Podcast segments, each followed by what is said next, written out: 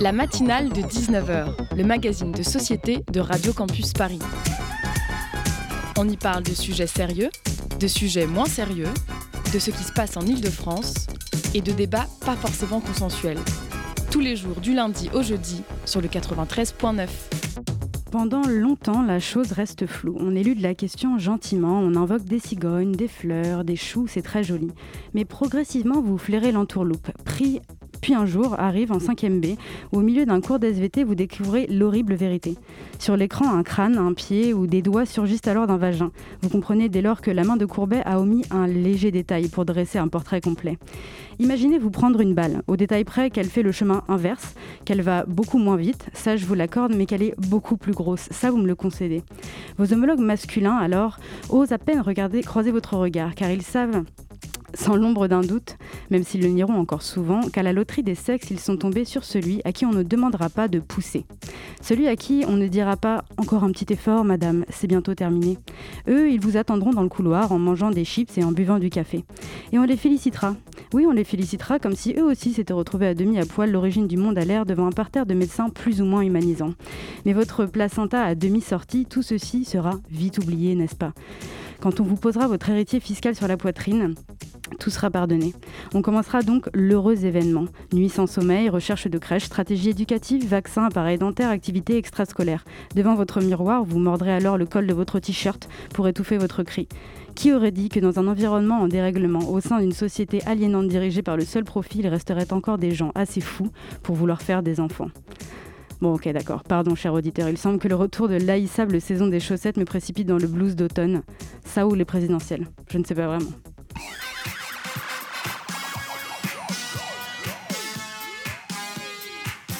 Au menu de ce soir, en première partie d'émission, vous l'aurez peut-être compris, nous recevrons Fanny Jacques, doctorante venue déconstruire quelques représentations sur les suites de l'accouchement, ce qu'on appelle la dépression postpartum.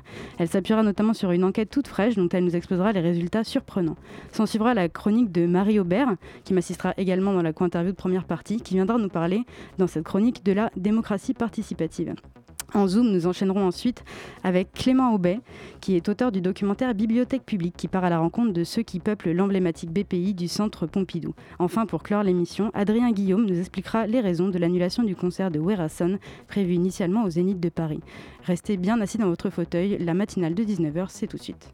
La matinale de 19h bien souvent un sujet tabou, et eh bien l'une des femmes les plus populaires de la télévision, l'animatrice de France 5, Alessandra Sublet, raconte sa propre expérience. Elle a vécu elle-même ce mélange de tristesse, de fatigue, de découragement. Elle le raconte dans un livre. Et après l'accouchement, euh, euh, moi qui suis plutôt d'une nature enjouée et souriante, quand on commence à devenir irascible ou quand on commence à avoir une attitude presque agressive, euh, forcément on se pose des questions. Vous êtes un peu dans un état euh, euh, bizarre, presque dépressif, euh, en pleurs pour la moindre chose. En fait, c'est très difficile d'avouer qu'on va pas bien quand vous vivez l'un des moments qui est censé être le plus heureux de votre vie. Finalement, c'est une, une, période qui a été utile pour apprendre à devenir mère, pour apprendre à, pour apprendre à se connaître en fait. Tant mieux si ça m'était arrivé parce que d'abord, ça a ouvert une communication avec d'autres femmes depuis, avec mon entourage aussi, et que finalement, elle est où la honte là-dedans? Où est la honte là-dedans Aux 20h d'un soir d'avril 2013, Alessandra Sublet brisait à une heure de grande écoute le tabou qui entoure ce qu'on appelait encore avec pudeur le baby blues. Avec nous ce soir Fanny Jacques, bonsoir. Bonsoir. Vous êtes doctorante en psychiatrie spécialisée en périnatalité et directrice de la santé mentale chez CARE, spécialiste de la téléconsultation. Alors parce qu'un heureux événement n'est pas toujours que du bonheur, on ne sait pas toujours vers qui se tourner. On va aujourd'hui parler de la dépression postpartum. Est-ce que vous pouvez commencer très simplement par nous expliquer qu'est-ce qui se cache derrière ce mot? Oui, c'est une très bonne question puisque je viens de vous entendre parler du baby blues et donc euh, c'est vrai que déjà c'est important de pouvoir faire la différence en quelques mots, le baby blues, ça va survenir juste après l'accouchement, au troisième jour.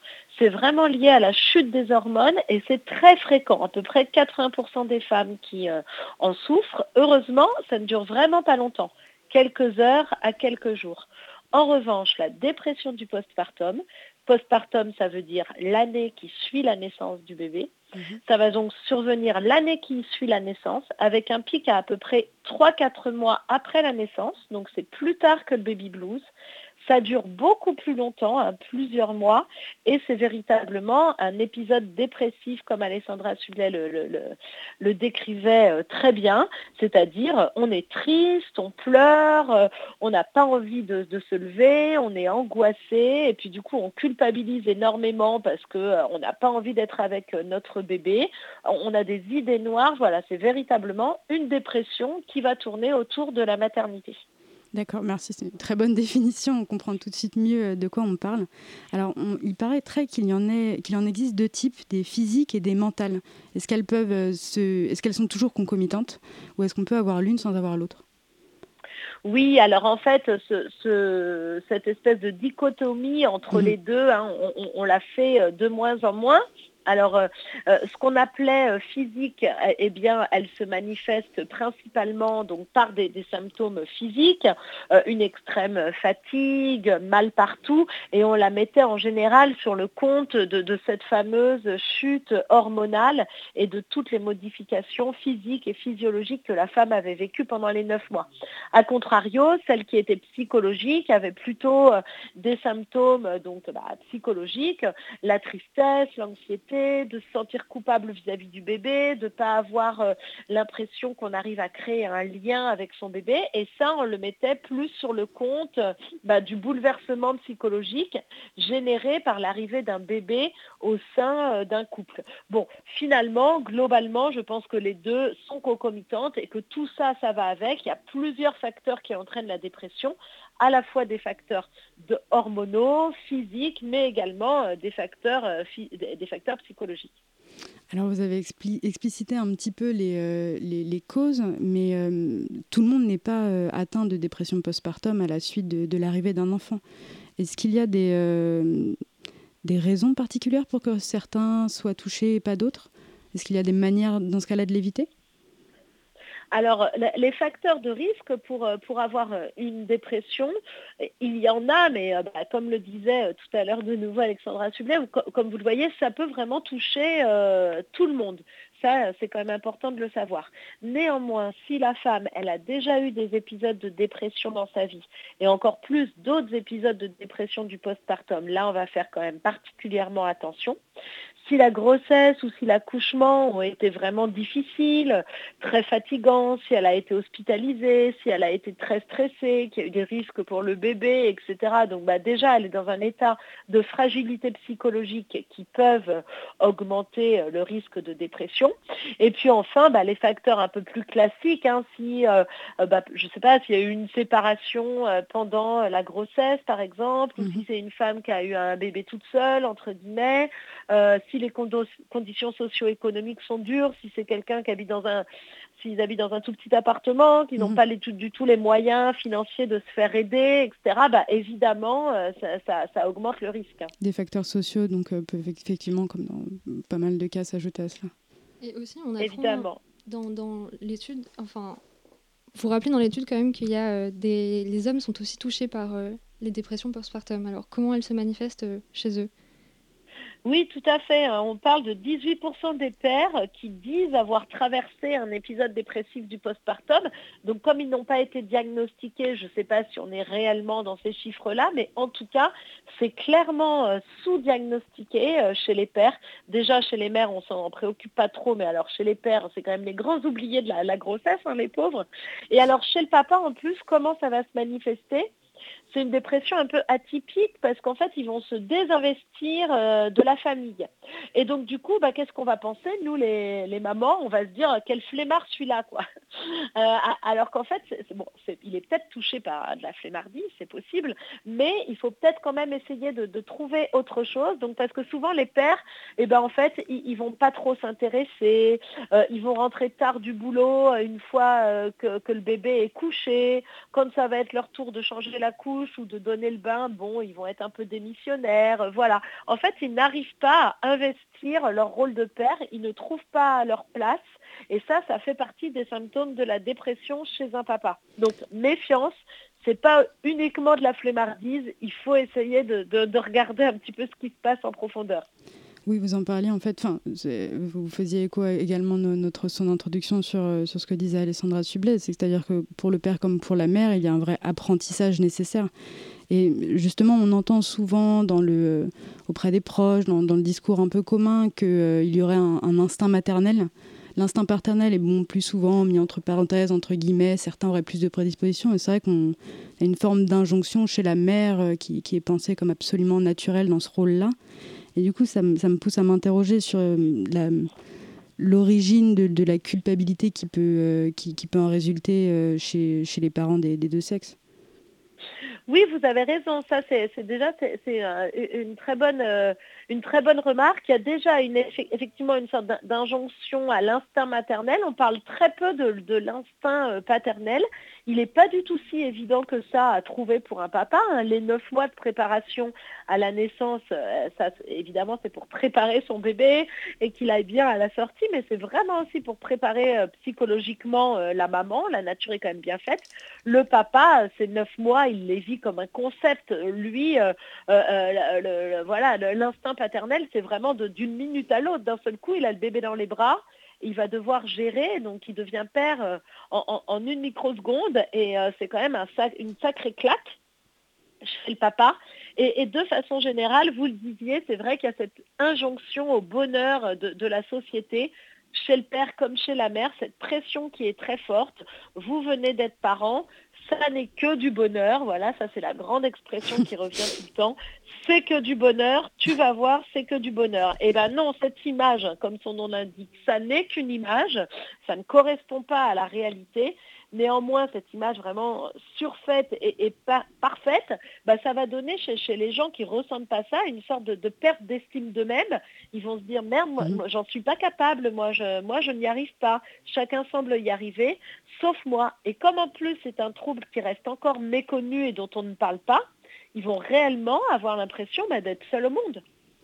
Oui, c'est ce qu'on c'est ce qu'on a noté justement dans votre dans enfin dans l'enquête sur laquelle on s'appuie. Donc là pour l'expliciter un petit peu, il s'agit d'un sondage qui a été réalisé entre le 12 et le 26 août 2021, donc très très récent, qui a été commandé donc par CARE pour qui vous travaillez euh, auprès de l'opinion euh, Way France et qui a été réalisé sur un échantillon de 300 mères à peu près qui ont des enfants de moins de 2 ans, donc qui sont vraiment euh, tout, juste dans la période ou tout juste à la sortie de de, cet espace où peut arriver la dépression postpartum et 124 euh, pères également qui sont représentatifs de la population française. Et alors, notamment dans ces chiffres-là, vous dites que les représentations, enfin, on, lit euh, entre les lignes que les représentations jouent beaucoup et euh, qu'il y a peu de, préparation en fait psychologique et mentale à, endosser ces nouveaux rôles. Et notamment chez 35% des mères et 46% des pères reconnaissent ne pas avoir parlé de leurs émotions à la suite de l'accouchement 14, même, 14% me disent même avoir ressenti une forme de honte. Très peu, ils sont sous la barre des 10%, euh, père comme mère, à avoir euh, eu le réflexe d'aller consulter un psy, euh, que ce soit un psychologue ou un psychiatre. Alors, c'est assez fou. C'est vrai que bon, le débat sur la santé mentale est assez récent finalement dans la société, mais on, se doute quand même bien que l'accouchement est une chose absolument bouleversante pour la femme qui le vit dans son corps, mais pour le père aussi à un tout autre niveau. Mais oui, je, suis, assez d'accord. Ces, chiffres sont assez fous. On a beaucoup parlé jusqu'à présent bah, du tabou en général autour de la santé mentale, euh, alors qui est levé en partie euh, grâce, je mets des guillemets, à, cette crise sanitaire hein, qui a mis en exergue, mhm, en tout, cas, tout ce qui restait à faire sur la santé mentale. Mais donc, euh, c'est pour ça qu'on a essayé de faire le focus aussi sur, les, sur les jeunes parents. Et, le tabou, il est encore plus euh, euh, énorme. Alors que, comme vous dites, ça paraît incroyable. Le, évidemment que le bouleversement, il n'est pas du tout que physique, de, que ce soit pour le père, pour la mère et pour le couple, qui est un peu la troisième entité, quoi. Mhm. pour passer d'un couple à une famille, c'est hyper bouleversant. Euh, passer euh, sur la, dans l'arbre généalogique euh, bah, de la fille à la mère ou du fils au père et mhm. monter comme ça d'un cran dans l'arbre généalogique, bah, on se prend quand même aussi une claque. voilà.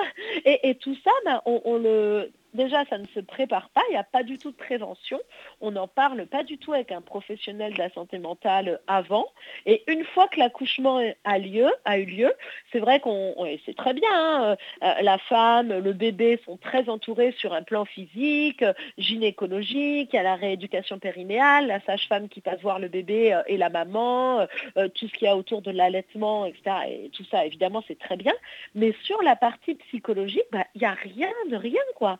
Euh, il devrait exister un package en plus des séances de kiné, de la sage-femme, etc., avec quelques séances remboursées par la sécurité sociale pour se briefer en amont de l'arrivée du bébé et débriefer euh, après, quoi. Oui, puisque c'est ça. Euh, parce que c'est un vrai événement, comme on débriefe un peu d'un événement traumatique, je dis pas que c'est un traumatisme, mais un peu quand même, quoi. C'est bouleversant en tout cas. Oui, vous, pouvez, le dire, hein, une forme de traumatisme. je le comparais dans mon édito assez rapidement à une, plaie par balle, mais on n'est pas. et oui, parce que c'est violent. Même, si même si ça peut être effectivement génial, hein, et ça l'est, euh, quand même, il faut rassurer les, auditrices qui ont envie d'avoir un bébé, mais, euh, mais c'est un traumatisme par sa violence en fait. Euh, donc en effet, quand vous parliez de la balle, ça me faisait sourire, que c'est un peu ça. Et c'est quand même dingue qu'il bah, n'y ait, pas, comme, comme pour tout trauma, quoi, une petite séance de débriefing. Alors du coup, on le fait comment? On le fait avec les copines? Déjà, est-ce qu'on ose le faire? Parce que comme vous le disiez, il y en a plein qui en fait vont même pas communiquer et quand on ose le faire, on va le faire avec les amis, la famille, les sœurs, etc. Mais forcément, il y a toujours euh, la peur du jugement, euh, euh, il y a toujours une connotation affective et, qui fait que bah, la personne en face, elle ne va pas être totalement objective ou que nous-mêmes, on ne va pas oser vraiment le dire. Il n'y a qu'un professionnel de, la santé pour pouvoir avoir cette juste distance. Parce qu'en fait, c'est ce que vous dites. Euh, qu'est-ce qui est institutionnalisé euh, réellement? Donc, euh, quand, vous allez devenir parent, concrètement, par quel parcours tous les parents de France passent?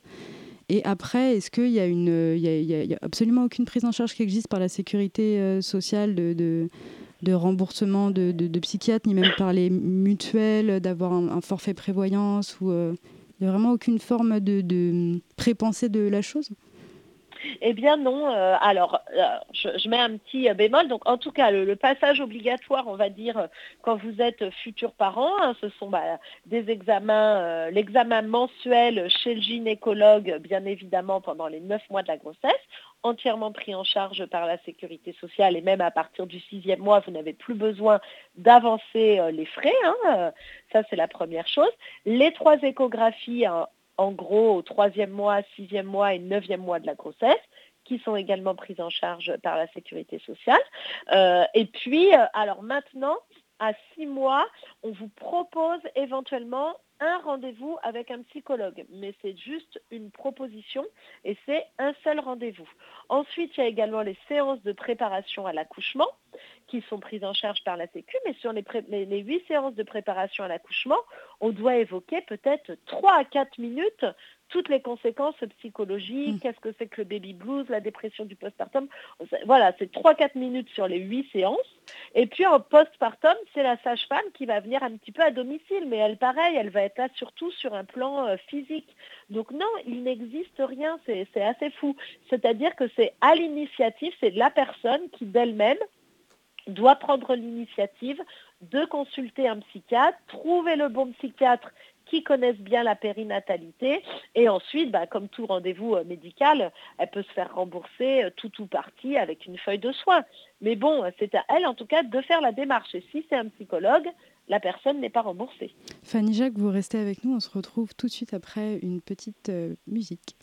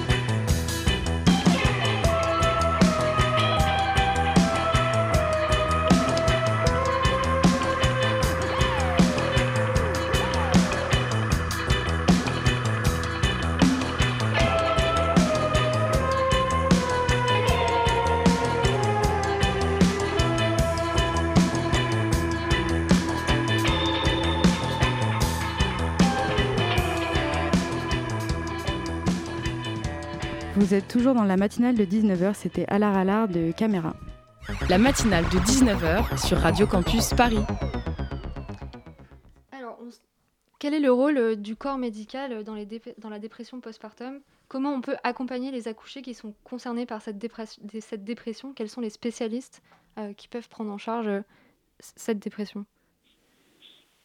Eh bien, d'abord, il faudrait, je, pense, que les, les, professionnels de santé soient déjà un peu plus informés. C'est pas vraiment de leur fait, hein, mais moi là j'ai eu beaucoup de retours de mes confrères sur l'étude me disant oh là là mais t'es sûr de tes chiffres? C'est dingue quand même etc les, voilà eux-mêmes les psychiatres les psychologues ou même les sages-femmes ne, sont pas forcément au courant euh, du, nombre quand même euh, de, patients potentiels. Donc déjà je pense que vraiment en amont il y a une phase d'éducation des praticiens qui est à mener. Pardon, je suis un peu malade. Et puis ensuite, encore une fois, je pense que du coup, ça doit faire partie du parcours patient d'avoir comme ça un ou deux rendez-vous très euh, spécialisés sur qu'est-ce qu'il faut faire comme prévention pour euh, quand on va accoucher, qu'est-ce qu'il ne faut pas oublier de faire pour soi, pour son couple, est-ce qu'il est important ou pas de dormir? Combien de temps? Comment est-ce qu'on peut se préparer psychologiquement à l'arrivée d'un bébé? Est-ce qu'il faut faire un peu de relaxation? Ou en trouver? Avoir un petit carnet de bonnes adresses? Voilà, il y a plein de choses à pouvoir mettre en place avec le, avec le patient. Mais pour ça, il faudrait déjà que les professionnels de santé soient mieux informés. Et, du coup, comment on fait pour, euh, pour faire progresser euh, cette, euh, cette information chez les professionnels de santé eh bien, tout d'abord, grâce à vous, voilà, ça c'est, ce sont de super initiatives, euh, grâce euh, à, ce genre d'études qui va venir un petit peu bousculer aussi le regard euh, des professionnels de santé. Et puis, maintenant, il existe quand même, et heureusement, de plus en plus de petites formations universitaires mhm. proposées aux médecins généralistes, aux sages-femmes, parce que, oh là là, pardon, parce que ça touche bien plus loin que les psychologues et les psychiatres. Les psychologues et les psychiatres, on n'est pas nombreux. Et en plus, si on vise uniquement ceux qui sont spécialisés de la périnatalité, mhm. c'est un, tout petit nombre. Donc vraiment, il existe des petites formations ultra courtes des sages-femmes et des médecins généralistes, surtout qu'on appelle bah, les troubles psy autour de la grossesse et le postpartum. Et ça, on commence à en parler bah, dès la faculté, euh, euh, dès la préparation euh, des futurs médecins. Vous diriez du coup que certains, certaines professions de santé sont, sont, sont, plus, plus au fait de, sur ces questions-là ou que par exemple, je ne sais pas, les, les sages-femmes seraient peut-être plus prédisposées ou, Oui, exactement, les sages-femmes, et c'est vrai que c'est pareil, et c'est normal, hein, encore une fois, c'est pas de leur fait. Les gynécologues également, mais ils ont tellement de choses à faire et mmh. tellement de choses à dire à une patiente qui va accoucher ou qui vient d'accoucher et en tellement peu de temps. Une consultation gynéco, c'est 10-15 minutes, une consultation de sage-femme également. Donc c'est vrai qu'à toutes ces professions, il faudrait aussi leur faciliter la tâche en incluant un rendez-vous spécial psy, par exemple, où ils auraient le temps de pouvoir évoquer euh, ces questions-là. Alors, vous travaillez donc notamment pour, euh, pour un organisme qui s'appelle le CARE, donc qui a, un, site internet et qui a aussi euh, une, une, application, Mon Sherpa. Est-ce que vous pouvez nous parler un peu plus de ce qu'on peut trouver grâce à cette application et notamment du, du test EPDS, les, le Edinburgh Postpartum Depression Scale? Exactement, tout à fait. eh bien, alors déjà à préciser, c'est une appli qui est entièrement gratuite. Oui. Donc voilà, vous la trouvez nous ne la euh, pas Radio Campus. voilà, c'est pour ça, je reprécise.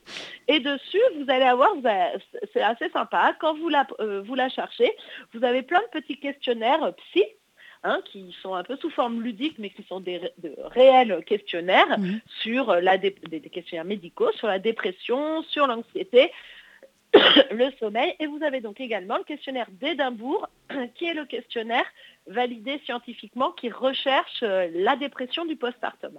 Donc vous remplissez vos petits questionnaires et ensuite, c'est un chatbot, hein, c'est-à-dire un petit robot euh, conversationnel.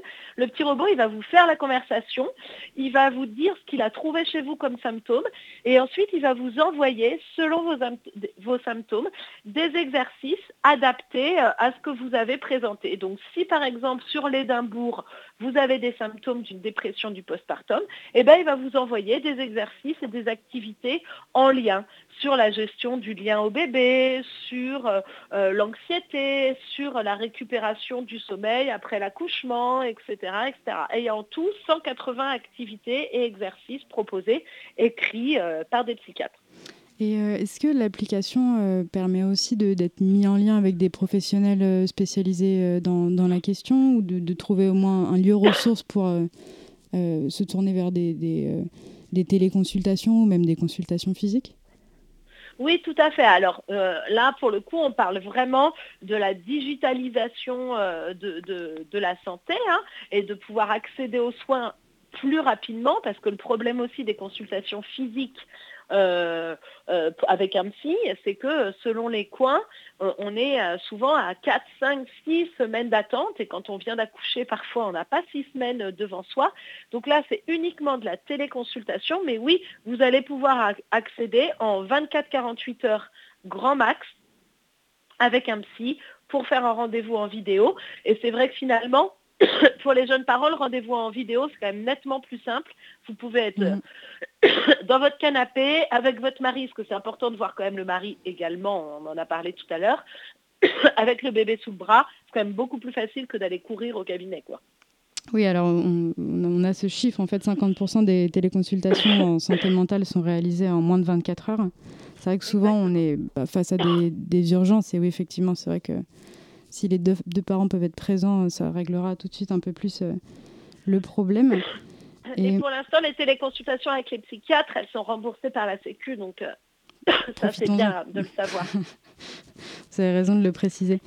Euh, est-ce que, est que justement sur la, téléconsultation en psychiatrie, vous, vous pensez qu'il y a une tendance là qui se dresse un petit peu à la, pas la généralisation, hein, parce qu'on sait très bien que tout est toujours une affaire de mix, euh, que ce soit énergétique ou dans n'importe quel autre euh, domaine. Mais euh, est-ce que vous sentez, vous en tant que professionnel, un, un, développement notamment technologique, quoi, de moyens Ah oui, oui, bien sûr. Hein. Alors, par la, la, crise sanitaire a eu une sorte de, de double impact. tout d'abord, hélas, mais bon, on s'en doutait, elle a augmenté le besoin.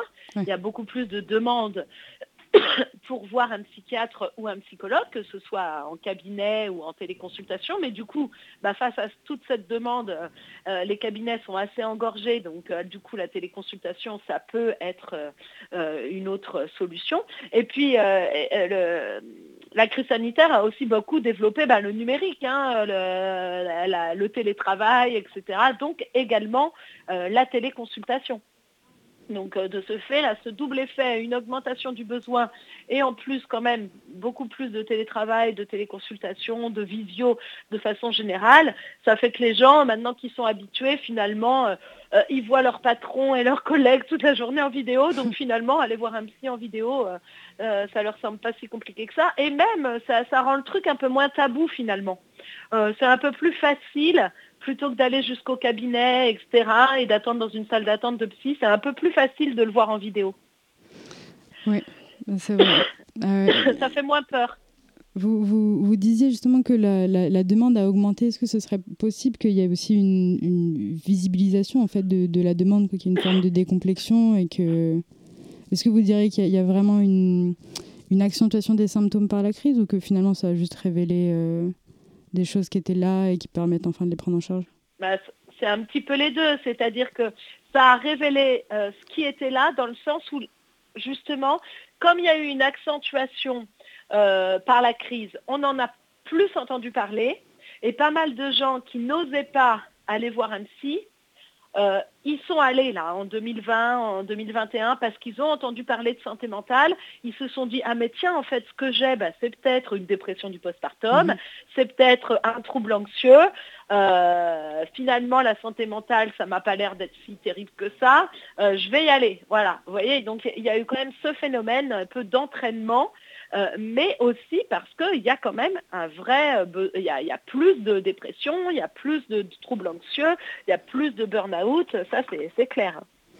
Alors, euh, merci euh, d'avoir été avec nous, Fanny Jacques. On le rappelle, donc vous travaillez pour euh, CARE, qui est l'un des pionniers de la téléconsultation pour tous en France, qui est accessible 7 jours sur 7 et qui permet de, diagnostiquer, enfin de d'établir des pré-diagnostics aux, dépressions postpartum et d'accéder à tout un tas de ressources. Merci beaucoup d'avoir été avec nous.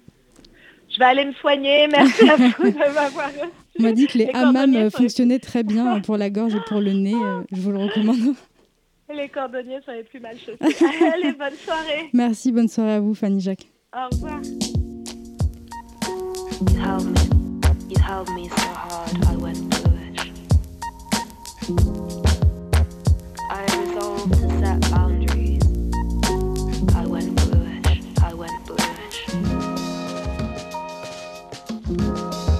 Smothered me with fake blood and ginger around your throat. Always charming and balanced. That's why it hurt the most. I got so claustrophobic, but you were never close enough. Hey, it's not easy when you call me in the dead of the night. When I say I space, I shouldn't have to ask you twice. It's not easy when you call me in the dead of the night. When I say I need some space, I shouldn't have to ask you twice. Shouldn't have to. Shouldn't have to ask you twice. Shouldn't have to.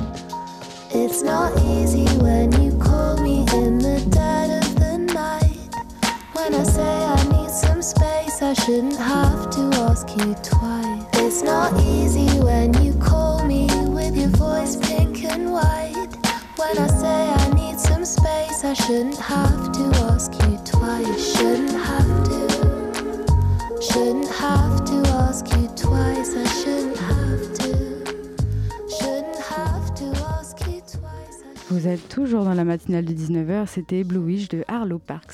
La matinale de 19h, le magazine de société de Radio Campus Paris. Alors ce soir, euh, Marie Aubert, pour sa première chronique, va nous parler du budget participatif de la mairie de Paris. Avez-vous vu ces pancartes roses sur lesquelles est écrit en gros Quelle est votre idée du bonheur? Elles sont un petit peu partout dans Paris depuis le 9 septembre, car les Parisiens et les Parisiennes sont appelés à voter pour le budget participatif. Mais vous allez me dire, qu'est-ce que le budget participatif? C'est un dispositif de démocratie dite participative qui a été inauguré à Paris en 2014 par la maire entrante Anne Hidalgo.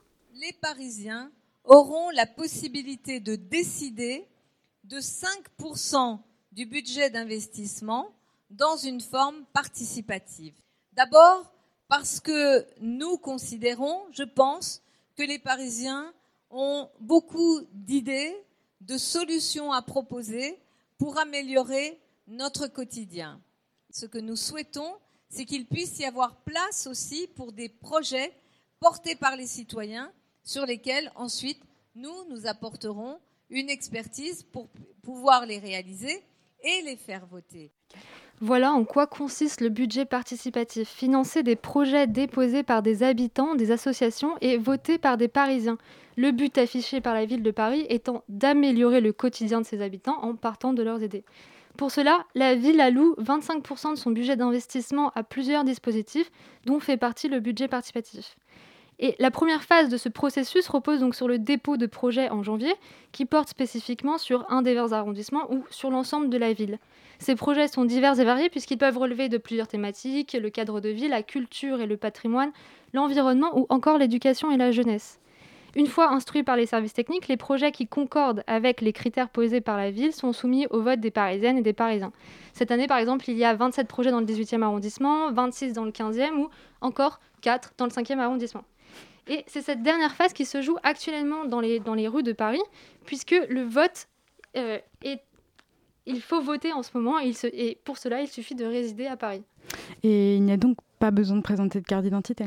Alors, ça dépend. Si vous vous déplacez jusqu'à une urne, vous n'avez pas besoin de présenter une pièce d'identité. La nationalité ou l'âge ne sont pas des limites pour voter. Ainsi, un mineur peut donner son avis à partir du moment où il est capable de comprendre les projets. C'est aussi le cas d'un étudiant qui vote pour les élections dans la commune de ses parents, mais qui vit à Paris pour ses études, ou encore d'un étudiant Erasmus de passage dans la capitale. Voilà l'avantage du budget participatif, c'est que tous les Parisiens et les Parisiennes sont appelés à se prononcer sur les différents projets, peu importe la nationalité ou l'âge. En revanche, si vous voulez voter en ligne, c'est un petit peu plus compliqué, le vote est un peu plus excluant. Et alors Marie, quels sont les projets soumis au vote cette année? Il y a par exemple un projet de fresque pour le belvédère de Belleville, dans le 20e arrondissement, dont le coût est estimé à 40 000 euros. Il y a aussi beaucoup de projets qui concernent la rénovation de cours d'école ou de financement de travaux dans les établissements scolaires, donc maternelle et primaire. C'est le cas dans le 13e arrondissement. Il y a un projet soumis au vote qui propose la création d'espaces de relaxation et de salles sensorielles pour favoriser de nouvelles techniques d'apprentissage. Donc le coût est estimé à 1 560 000 euros. Un autre projet, cette fois, concerne tout Paris et se chiffre à 5 millions d'euros. Il vise même il vise à changer de modèle économique. Ce projet veut en effet une économie plus collaborative pour Paris en soutenant les producteurs locaux et l'artisanat de proximité ou en formant à des aux emplois durables. Et est-ce qu'il y a des euh, nouveautés cette année? Oui, ce qui est nouveau cette année, c'est l'évolution du mode de scrutin, puisque la ville de Paris a fait le choix du jugement majoritaire. Il serait trop long d'expliquer précisément comment les projets seront départagés, mais ce passage au jugement majoritaire est intéressant au moins pour une raison. Vous ne votez plus pour les quatre projets que vous préférez, mais vous donnez un avis nuancé sur au moins quatre projets. Et tous, si vous le souhaitez. Ainsi, sur le bulletin, il y a quatre mentions. J'adore, j'aime bien, pourquoi pas, et pas du tout convaincu par ce projet. Le votant a donc la possibilité de donner une, une opinion plus précise. Et pour conclure, il me reste à rappeler que les Parisiennes et les Parisiens n'ont plus qu'une journée pour voter, car en effet, la campagne se termine demain, mardi 28 septembre à 20h. Merci beaucoup Marie, et nous irons voir les résultats sur le site de la ville de la mairie de Paris, début octobre. Le Zoom, dans la matinale de 19h. Alors tout de suite, dans le Zoom, nous allons euh, accueillir Clément Abbé. Clément, bonjour. Bonjour. Alors, vous avez réalisé un documentaire qui s'appelle Bibliothèque publique et qui s'intéresse à la BPI, donc euh, la Bibliothèque publique d'information du Centre Pompidou. Vous allez à la rencontre des gens qui la peuplent et vous vous demandez cette question simple qu'est-ce que vous venez faire à la bibliothèque? Vous allez rencontrer tout un tas de protagonistes plus fous les uns que les autres. Alors il y a l'écrivain, euh, l'écrivain du ballon rond qui est habitué à la défaite. Il y a, euh, la chimère à trois têtes qui, euh, s'intéresse à la démocratie et, qui, cherche des bonnes citations. Il y a, l'homme qui écrit une lettre à une nouvelle rencontre. Il y a la souris blanche qui, est devant l'Himalaya. L'historien réincarné qui est aussi chômeur pour le reste du monde social. quelle idée D'où ça vient D'où vient cette idée folle d'aller poser vos valises et votre, votre caméra euh, à la BPI et euh, d'aller à la rencontre de tous ces gens? Ben, Moi, j'ai fréquenté la BPI quand j'étais étudiant, quand j'habitais à Paris euh, il, y a, une quinzaine d'années. Et donc, ces gens que j'ai rencontrés à la BPI pendant le tournage, je, je pressentais déjà qu'ils étaient là, puisque je les avais fréquentés étant étudiant quand quand j'étais tout simplement dans les grands plateaux ou bien quand je fumais une cigarette euh, même euh, sur les galeries, euh, il m'arrivait de parler avec eux. Alors que c'est interdit, on le rappelle. Des hein. gens très... Pardon? Alors que c'est interdit de fumer des cigarettes sur, sur les coursives. Ah, c'est peut-être interdit maintenant, mais en tout cas il y a 15 ans c'était autorisé. Et Je ne savais même pas que ça avait été interdit, mais effectivement, il y a, pendant notre tournage, c'était encore autorisé, puisqu'on a, on a tourné en 2018. Mais oui, en, tout cas, même si cet espace de rencontre-là se, restreint peut-être encore aujourd'hui, il reste quand même de, des interstices, des, lieux de rencontre inopinés. Et voilà, c'est à ça aussi qu'on a cherché à, rendre compte. On a, essayé de, de, faire des rencontres inopinées, de, donner ce sentiment de rencontre impromptue qu'on peut avoir euh, dans des lieux publics qui brassent beaucoup de monde. Et comme là, c'est un lieu public où on, va chercher de la culture, on va chercher des choses qui nous dépassent, qui nous transcendent, ben, voilà, les rencontres tournent autour de, de ça. C'est très réussi. On va d'ailleurs en écouter euh, la bande-annonce tout de suite. Qu'est-ce que vous venez faire en général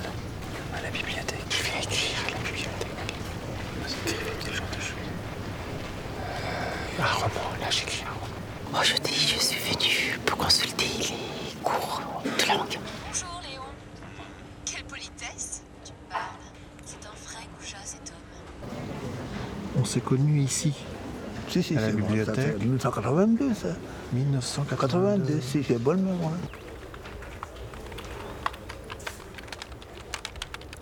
On est dans une grande capitale. On vit, soi-disant, ensemble, mais on n'est pas ensemble. Chacun est dans, sa, dans son sphère, en fait. On se croise, mais, mais euh, on ne se parle pas, on ne communique pas.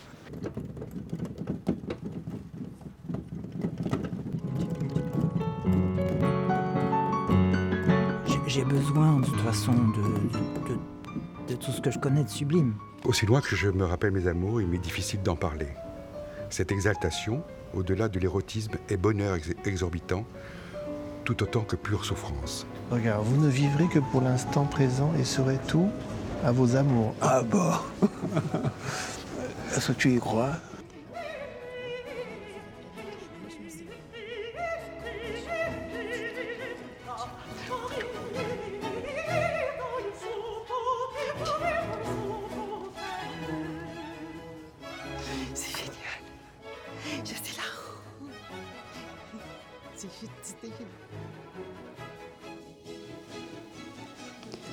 Le documentaire se construit ainsi comme une succession de, portraits de gens euh, qui, se croisent, qui se côtoient, qui se parlent ou non. Et tout de suite, on, ne peut éviter la question de la forme. Comment vous êtes allé? Il y a tant de choses à dire. Mais ma première question serait comment vous avez abordé les gens dont vous tirez une esquisse? Est-ce que vous les prévenez toujours? Ah oui, enfin, je les préviens. C'est-à-dire que oui, à chaque fois, la rencontre est une vraie rencontre. On va parler avec la personne. Elle est, un peu au courant de notre projet, c'est-à-dire de, de, filmer une séquence avec elle autour de ce qu'elle fait dans la bibliothèque d'une manière euh, ordinaire ou extraordinaire. Et, euh, mais euh, la façon dont on abordait les gens, c'est simple. On déambulait dans la BPI, moi, le caméraman et le preneur de son. Et si on accrochait un regard, eh ben on allait parler avec une personne, ou bien si on voyait euh, une personne qui avait une posture un peu particulière, qui habitait avec son corps euh, de façon un peu particulière la bibliothèque, bah, ça pouvait attirer notre curiosité. Donc on, allait voir et c'était quelque chose d'assez chouette à faire. En fait, on, allait à la rencontre des gens de la même manière que les gens déambulent dans les rayonnages pour euh, choisir au hasard un livre sur une étagère, le feuilleter et peut-être tomber sur une très belle surprise. Donc voilà, c'était un dispositif euh, très, très agréable et qui permettait euh, la surprise, euh, la rencontre inopinée, inopinée, une certaine fraîcheur dans la rencontre aussi.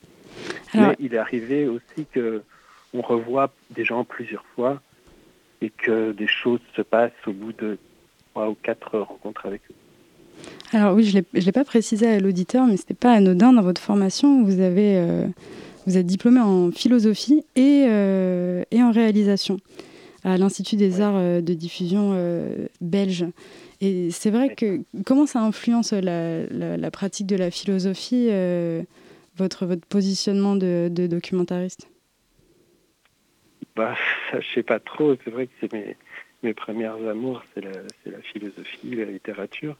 Mais voilà, ça fait partie de moi et de, et de, mon bagage. Après, la façon dont on réfléchit au cinéma est quand même très différente. on cherche à, incarner les choses, à aller en la rencontre du réel, alors que la philosophie parfois s'abstrait un peu du réel. donc je ne sais pas ce qui peut faire le pont entre les deux, mais en tout cas, c'est vrai que ça, m'a nourri d'une façon que je ne peux pas trop analyser.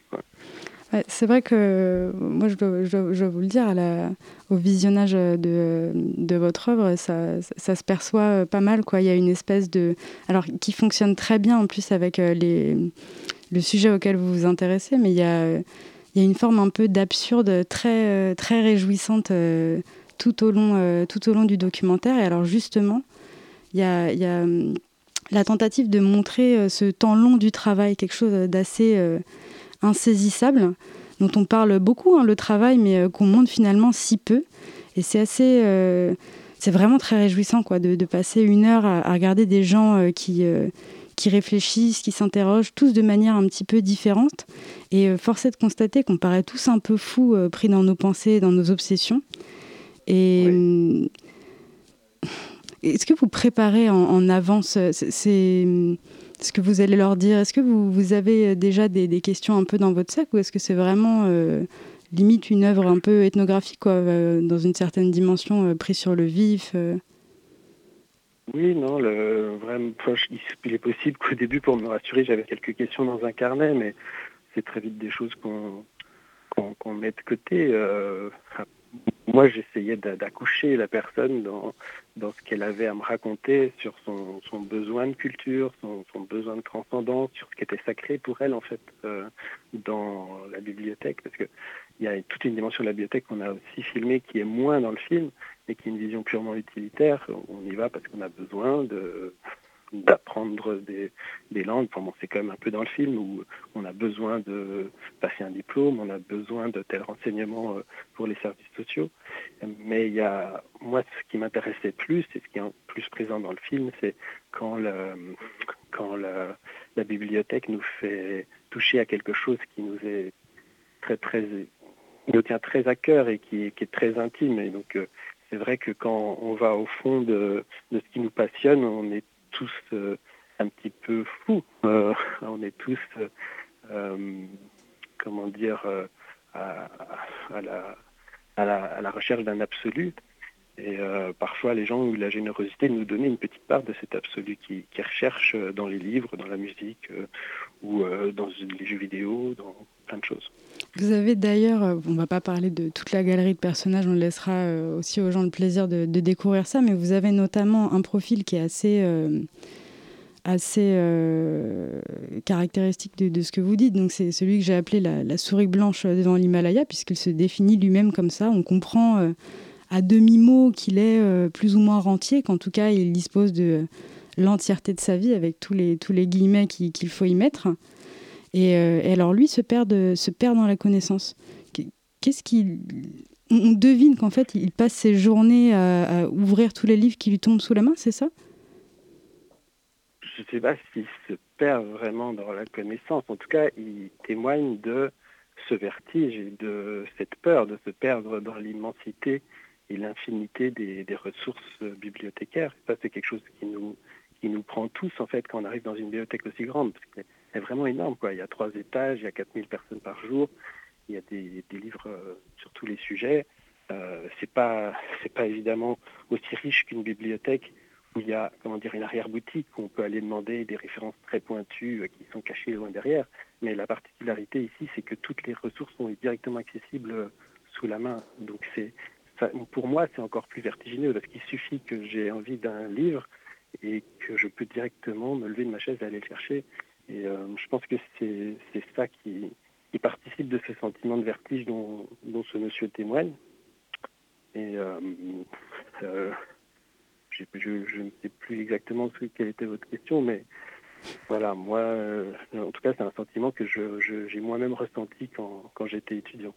Et que j'arrivais à Paris, et qu'en plus, j'étais dans une ville, Paris, qui, pour moi, était aussi vertigineuse. Oui, tout à fait. Bah, je ne vous démentirai absolument pas sur ce point-là. Je passe également euh, toutes mes journées à la BPI en ce moment et euh, je suis totalement, euh, totalement en, accord avec ce que vous dites et avec, avec cette fameuse souris blanche. Donc la BPI, il faut quand même le rappeler, c'est 14 km de documents écrits. C'est plus de 300 postes. Vous avez accès à toutes les bases de données du type Kern, Percé. enfin, l'abonnement est déjà souscrit par la BPI, donc vous pouvez accéder à pratiquement tout ce qui a été écrit en format numérique. Donc oui, effectivement, c'est on, est mis face Enfin, la seule chose qui nous limite à la BPI, c'est le temps et, euh, et, notre besoin de dormir et de manger, quoi. C'est vrai. c'est sûr qu'il y, a, au début, il peut y avoir quelque chose d'effrayant, qui peut être aussi quelque chose de gourmand. Et, euh, mais il y a certaines personnes qui ont qui consacrent leur vie. ils peuvent devenir universitaires, ils peuvent devenir autre chose, mais euh, c'est tout autant fascinant en fait. Est-ce que vous avez un, projet euh, de documentaire euh, dans les tuyaux euh, en cours? Oui, mais bon, disons que j'en suis vraiment au début, donc c'est pas très solide, mais j'aimerais bien faire un film sur les aires d'autoroute ici en Belgique où j'habite, parce que j'habite à Bruxelles. Et donc voilà, je, fréquente un peu en ce moment les aires d'autoroute en Belgique pour faire des rencontres pour, euh, pour euh, parler un peu de l'envie d'ailleurs que les gens peuvent éprouver quand ils sont sur les routes. Donc euh, voilà, peut-être que le prochain projet, ce, sera ça. Des routes de la connaissance à la A6, quoi. C'est très logique. Et est-ce qu'il y a un endroit où on peut, où on peut voir ce documentaire, bibliothèque publique, ou, ou une, projection, une projection publique justement prévue? Ben, malheureusement, non. En, Belgique, donc là où j'habite, mhm. et là où a été coproduit le film, euh, il est sorti dans une salle qui s'appelle euh, la salle Flaget, et il y a encore quelques séances de disponibles, mais pour les Parisiens, malheureusement, il n'y a pas encore de projection prévue, et j'espère que ça viendra. Je ne peux, pas vous en dire plus, euh, malheureusement, pour le moment. Eh bien, eh bien on espère que que la chaîne parlementaire ou, euh, une quelconque euh, très bonne chaîne française euh, saura tomber sur votre documentaire et l'acheter parce qu'il est absolument, il est absolument génial. Merci beaucoup d'avoir été avec nous, Clément Abbé. Merci à vous, merci beaucoup. Excellente soirée. La matinale de 19h, le magazine de société de Radio Campus Paris. Alors. Alors, avec nous, on va enchaîner sur la chronique. Le préfet de police de Paris a, sans le vouloir, créé une polémique d'ordre international. L'adoption d'un arrêté concernant les Parisiens divise la société congolaise. Adrien Guillaume, que se passe-t-il? Dérive politique qui déshonore la France, destruction de la culture congolaise. Les réactions sur les réseaux sociaux sont parfois vives suite à l'interdiction du concert du chanteur congolais Werason. L'artiste originaire de la République démocratique du Congo devait se produire sur la scène du Zénith de Paris à la Villette ce samedi 25 septembre. Werason, ce n'est pas n'importe quel chanteur. Disque d'or, multiple distinction internationale, considéré comme l'un des plus grands chanteurs africains contemporains, il est l'une des seules personnalités originaires de ce continent à avoir rempli Bercy, véritable consécration pour un artiste. Voici d'ailleurs un extrait.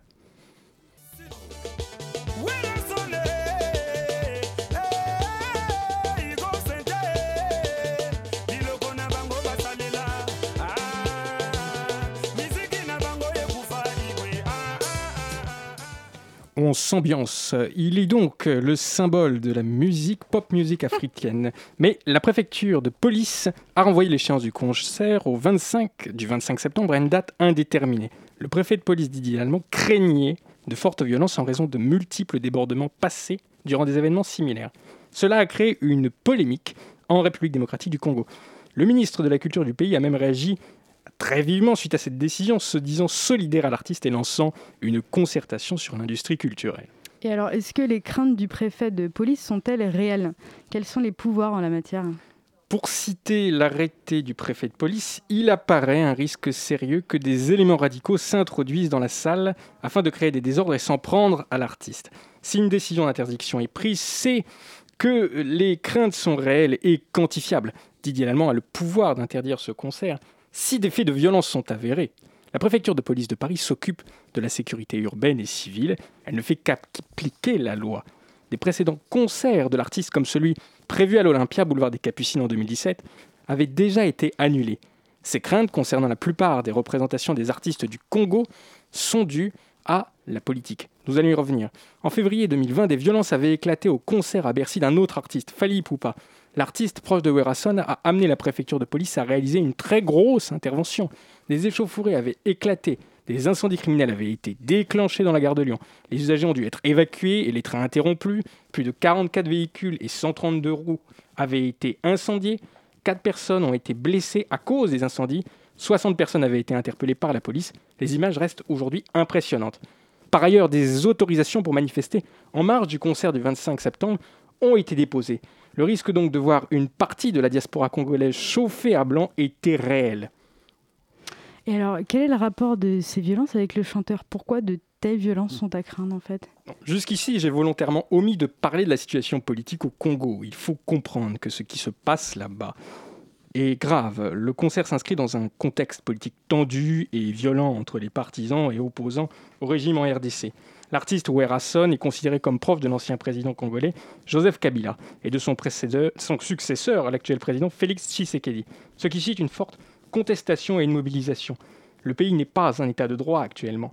Le président Joseph Kabila a cédé le pouvoir en 2019 après 18 ans à la tête du pays. Ce pouvoir lui avait été donné à la mort de son père, lui-même président ayant renversé le dictateur Mobutu suite au génocide rwandais. Avant ce dernier, pour résumer et bien comprendre la situation et l'évolution du pays, la RDC était le domaine privé et personnel du roi des Belges en pleine période de la colonisation européenne. Le président Kabila aurait normalement dû céder le pouvoir en 2016. Cela n'a pas été le cas. Le pays s'était alors enfoncé dans une crise politique grave, faisant au moins 40 morts selon lui, dans un contexte où la France intervenait militairement dans le cadre de l'opération Sangaris. Le pays est donc un régime liberticide, instable suite aux guerres civiles, au génocide, aux multiples dictatures et à la présence de milices armées. La RDC est l'un des principaux pays d'origine des demandeurs d'asile politique dans le monde. Werason est donc vu comme l'illustration du despotisme et des problèmes congolais par une partie de la diaspora. Un concert qui ne manquera donc pas de faire parler au Congo. L'artiste a d'ailleurs réagi vivement contre, cette interdiction, la voyant comme un sabotage des autorités françaises. Merci beaucoup Adrien Guillaume. C'est la fin de la matinale, déjà oui. Remercie tous ceux qui ont participé à l'affaire, à la réalisation, l'inégalable Margot Page, à la co-interview et à la chronique également Marie Aubert à cette chronique que vous venez d'entendre Adrien Guillaume, notre inoubliable coordinateur Hugo Leroy et bien sûr nos invités Fanny Jacques de l'application Faire, de l'application et du site Care et Clément Abbé et son génial documentaire Bibliothèque publique. Merci, passez tous une bonne soirée sur les ondes du 93.9.